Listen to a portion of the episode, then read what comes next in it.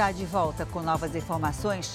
Foi presa no Rio de Janeiro a mulher que teria comandado os ataques no Rio Grande do Norte. E cai o uso obrigatório de máscara em hospitais do país. Agora, no Jornal da Record. Oferecimento: Bradesco. Renegocie suas dívidas com condições especiais.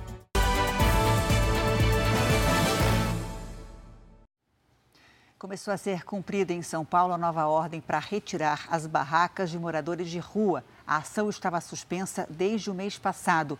Boa tarde para você, Giovana Rizardo. Como é que é feito isso? Janine, boa tarde a você, boa tarde a quem nos acompanha. A remoção é para liberar ruas, calçadas e também praças da cidade durante o dia. Os fiscais municipais foram orientados a não apreender essas barracas apenas se o morador se recusar a desmontá-la. Aí sim, ela vai ser encaminhada para a subprefeitura e o morador pode retirar lá. De acordo com o último censo da Prefeitura de São Paulo, são quase 32 mil moradores em situação de rua. Hoje a cidade tem 21 mil vagas de acolhimento. Uma das nossas equipes de reportagem apurou que ontem várias delas foram retiradas de alguns pontos da cidade, mas hoje elas estão em pé novamente nos mesmos pontos. A decisão da justiça ainda cabe recurso. Janine. A gente vê, inclusive, uma atrás de você aí. Obrigada, viu, Giovana? Foi presa no Rio de Janeiro uma mulher suspeita de ter comandado os ataques no mês passado no Rio Grande do Norte. Andresa Cristina Leitão, de 31 anos, é conhecida como Bibi Perigosa, o mesmo apelido dado à ex-mulher do traficante Saulo de Sá, Barão do Pó, preso em 2008. Andresa foi detida quando saía de um shopping ontem à noite. Ela fugiu do Rio Grande do Norte, onde responde a vários processos e estava escondida no Complexo da Penha, na zona norte do Rio. Não será mais obrigatório usar máscaras em hospitais e unidades de saúde. Essa decisão foi divulgada hoje pela Anvisa.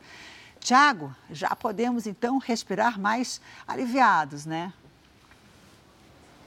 Verdade, né, Janine? Melhor para respirar e também aliviados, porque essa é uma decisão tomada aí pela Anvisa com base na redução do número de casos e mortes provocados aí pela doença com o avanço da vacinação. Mas o uso da máscara ainda é recomendado para pessoas com sintomas de doenças respiratórias e acompanhantes, profissionais da saúde que fazem a triagem de pacientes e visitantes que estiverem em áreas de internação, em enfermarias, quartos e UTIs de hospitais. Lembrando que essa é uma decisão que vale para todo o país, Janine. Tá certo. Obrigada, viu, Tiago?